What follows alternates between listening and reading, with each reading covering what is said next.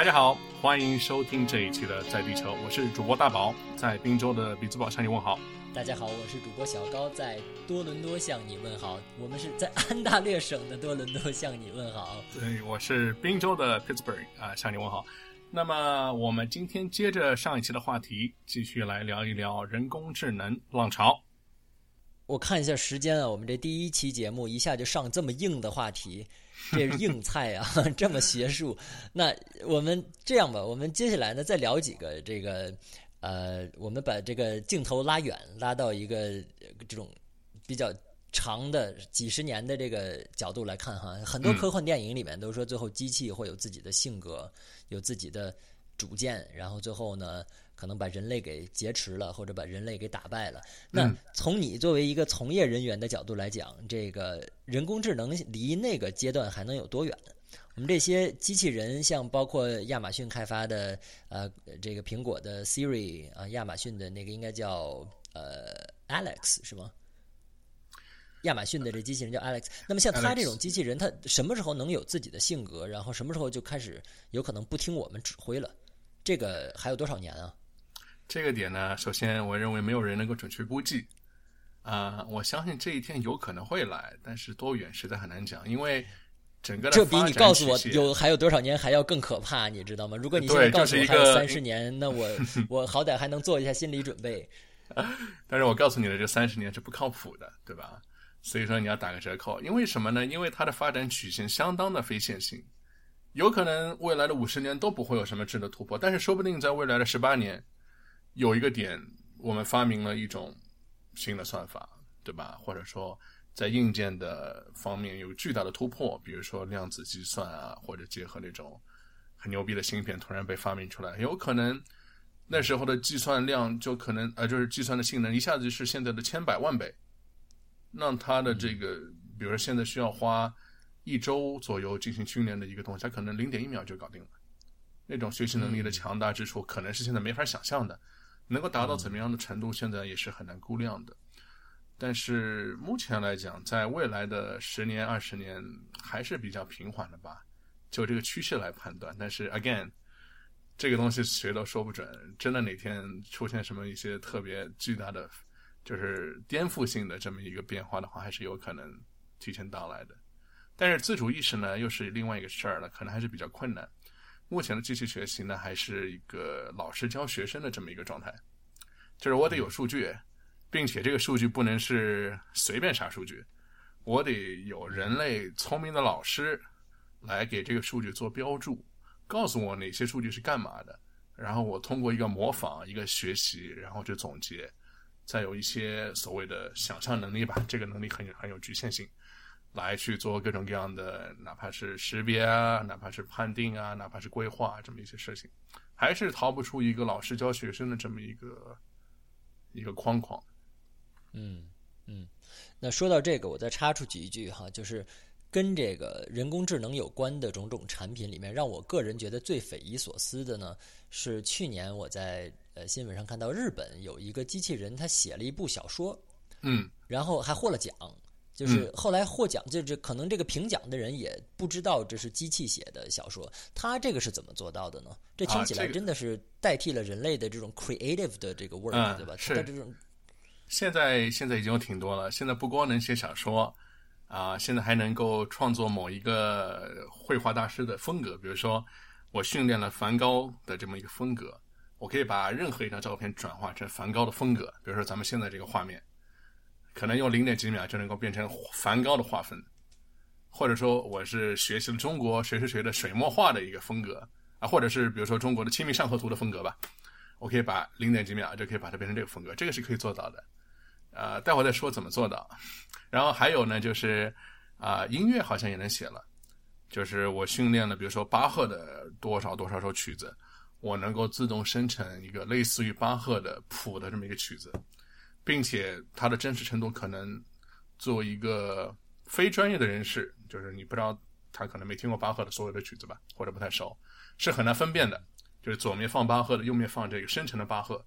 很难做以正确的判断，已经到这个程度了。这个东西呢，也不用太恐慌，而且是目前的算法很容易做到的。就是一一些类似于就是叫生成的模型。这些生成的模型呢，就不讲专业了，就是说它的干嘛的呢？就是你给它一大堆数据，它能够模仿出生成新的一大堆东西，但是它的这个分布和原来的是几乎一样的，是能够模仿的比较逼真的。那如果我有这么一个东西，那是不是我给他学什么样的话，他就能够生成什么样类似的话？我给他汪峰的歌词，他就能够把汪峰的歌词差不多的给写成一个写成一首曲子的歌词，对不对？这是现在可以做到的。你给他比如说普希金的诗，他可能吐出来的就是普希金诗那样子的一段一段文字，他可能不 make sense，但是可能足够像。当然，这个算法有好坏呢，可能经过足够的这么一个调整啊，或者很好的数据，是可以做到比较像真的。哇哦，那以后你说会不会真的有导演去拍这种人工智能写出来的剧本啊？嗯，编剧人工智能，这个是可能的，因为剧本这个东西生成不外乎就是文字的堆砌啊，逻辑性或者故事情节呢也是可以被可以被打倒的，这是有可能的，而且可能在不远的将来。我我我很期待这一天的到来，因为如果那样的话，相当于我们所有的人都可以等着被 surprise 去看这个片子，但是没有人知道这个片子是是怎么写出来的，呃，是很神奇的一件事情。对，但是呢，它又不是凭空创造的，它是通过收集了无数多人类创造的结晶，各种各样的剧本也好，或者说各种各样的电影，他自己学习了之后归纳总结出来的一套东西。他并不是从零到一，他是从收集了各种各样的东西之后创造出他的版本。所以呢，你说他聪明也是的确挺聪明的，因为你给一个人，比如让他看几万小时的电影，我未必能够拍出这么好的一部片子来，或者怎么样。他是有这个能力去归纳总结，但是你说他笨呢，其实也挺笨的，因为他不得不通过前期的这么一个吸收的过程，对吧？这个病就说明他没有一个所谓的特别自主的一个意识，他还没有到那一步。可是对这个问题，我个人倒是觉得还挺乐观的，因为你想，他下围棋也是一样，开始先是研究人类棋手的棋谱，感觉好像这个机器是很笨的，都只能研究人类是怎么下的。可是它数据量足够大了之后，它自己变得比人类更聪明了。那你说未来会不会有这样的诗人或者剧作家，他就是研究了人类所有的这个一流的诗人，这些大师都研究过了之后呢？哎，他就能写出真的是成为下一个大师级的这种写手。嗯，是有可能的。我觉得应该是有可能的。为什么？因为我我就经常举一个例子哈，就比如说这个，我们觉得，比如说钱钟书是一个非常伟大的文学家，他这种人文情怀啊，他语言功底啊，可是他不懂量子物理，对吧？他不懂人类那些其他已已有的知识。可我现在要来一个这种。算法来一个这个运算能力极强的机器人，它基本上可以把跨学科的所有知识都融合到一起，用于去写一部新的小说，或者用于去制造一个新的文艺作品。那真的是人类的大脑，人类学一辈子都赶不上的。嗯，对，这个就感觉像一个高端的 Jeopardy 那次 Watson 机器人那个事儿。嗯，就是 IBM 的 Watson，他其实是学了，你可以觉得就是百科知识吧。他那个 Jeopardy 那个比赛就是考察选手各种各样的知识，包括一些双关语都有。他他就是语言能力的知识掌握的特别好，还有就是信息检索的能力。你刚才说的那个点可能就是一个升级版本，就是我把全人类的很多精华、各种领域的知识啊，如果都能够学会，再把它比如说应用到某一个写作啊或者各种各样的事情上面，会有一些超过人类想象的事情发生的。像现在有研究公司在，就是研究者在用这个深度学习来发现新的药物，因为这个药物的发现是很困难的，往往是需要就是不断的尝试试错的，啊，但是他如果有一个可能比较牛逼的算法，它能够啊通过大数据能够发现新药的话，那么这也是有巨大的价值的。嗯，这个真的是造福于人类了。对，嗯。而且我想，如果他真的能发现新药的话，那肯定不是一下子发现一个，可能一下子能发现很多种。对，而且它是可以不停息的，一直在这么算下去，可以不断不断的发现。对，不需要可能对，很有可能就能够，比如说治愈 HIV 啊，或者很多癌症就能够被治愈了，很有可能的。对，所以说还是很大的贡献。对，所以我觉得人工智能目前来讲还是绝对利大于弊的。因为在短期来看，所谓短期吧，比如说三十年、五十年之内，人工智能会成为人类很好的助手。比如说，它会成为医生很好的助手。它会，比如说，有医生，你比如说看 X 光片呐，或者 CT 片呐，判定肿瘤的这个种类啊，对吧？它现在已经有算法能够把这个，就是比普通的医生判定的更准了，就是人工智能的方法已经判定的更准了，皮肤癌啊什么乳腺癌之类的。那可能不能完全取代医生吧，但是至少能够成为一个很好的帮手，给医生提供一些就是各种各样的帮助啊、参考。我觉得这个会在短期的会很快就实现。嗯嗯，那你觉得这种技术的进步会降低人们未来对医生数量上的需求吗？医生数量上的需求未必，我觉得人工智能的存在不得不使医生变得更优秀，或者说使那些中不溜秋的医生不得不去让他变得更优秀，因为你等于多了一个竞争对手，你等于就是你的饭碗能否保住，取决于你能不能比他更牛逼嘛，就是能不能给比人工智能的一些东西更牛逼。那你只有做到 above average，才能够至少目前把人工智能给比下去，你才能保住这个饭碗。所以我觉得，从某种意义上来讲，它会使一些人，啊，使自己的技能就是更进一步。对这个方这这个这个观点，我非常同意。就是技术的进步，往往是把人从这种呃很繁琐的工作中解脱出来。但解脱出来人的这些人呢，不是失业了，而是去继续驾驭这个更高端的技术，对，帮助这个在这个技术的帮助下，再去解决更更高层的问题。对。但是这个是有一个 cap，就是有个有个顶的，这个顶就是人工智能真的很牛逼到最牛逼的医生也比不过了。那时候就有一些我觉得是人类人类的一个取舍，就是说很优秀的医生，你人可能还是需要这么一个东西的存在，这种职业的存在，哪怕现在人工智能的给你就是判病例的这么一个正确率已经远远高于最优秀的医生了，那。可能还是有必要让这个最优秀的医生的存在，这个是一个人类的取舍，这可能是未来的这么一个我们的下一代吧，可能会遇到的这么一个问题。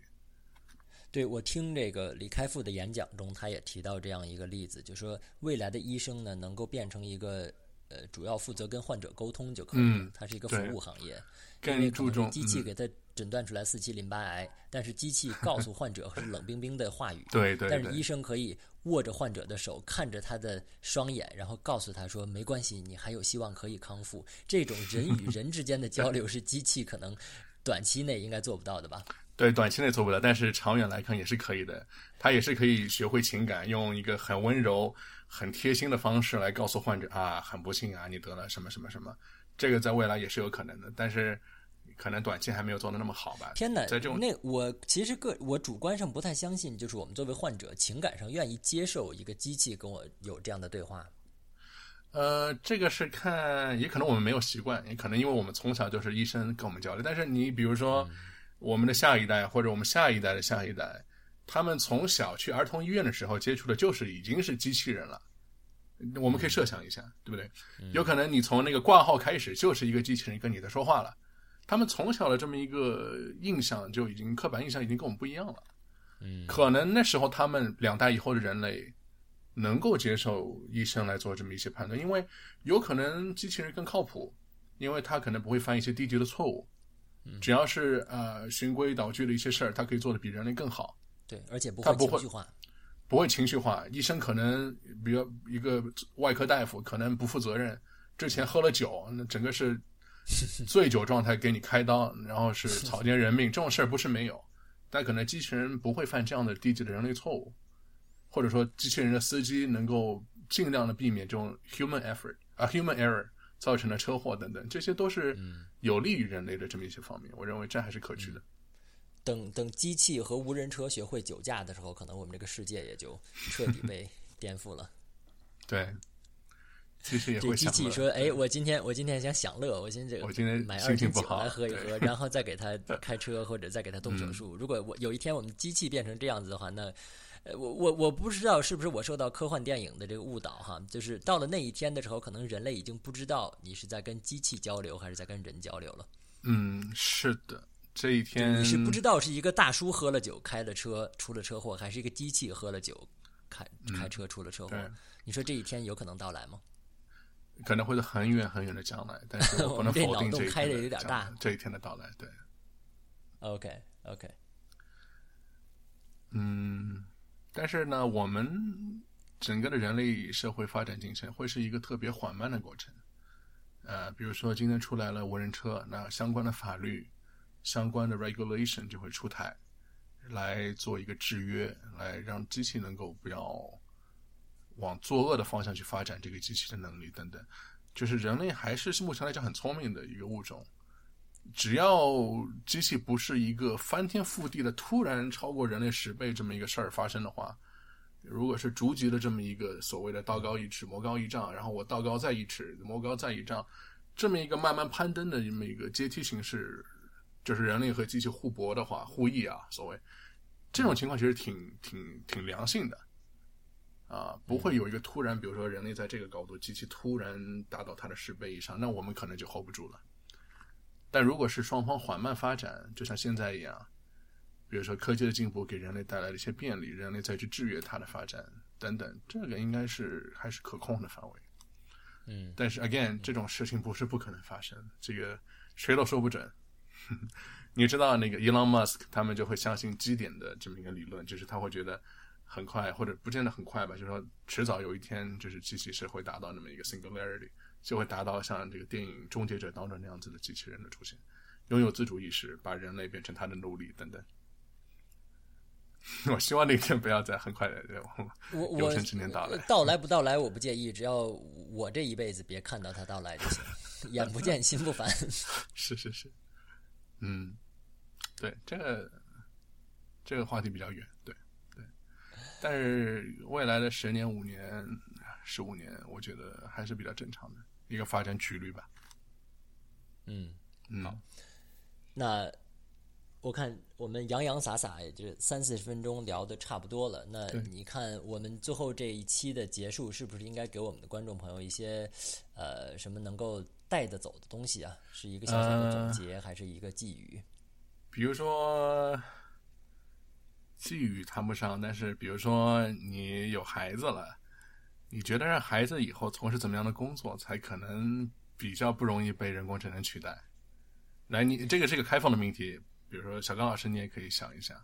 你觉得哪些方面的工作不那么容易被取代？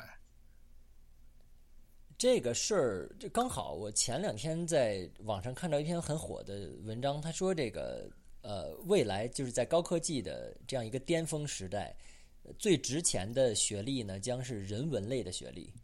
嗯，呃，你学艺术、学呃考古、学历史。哎，这种思考呢，可能短期内机器还没没顾上去搞，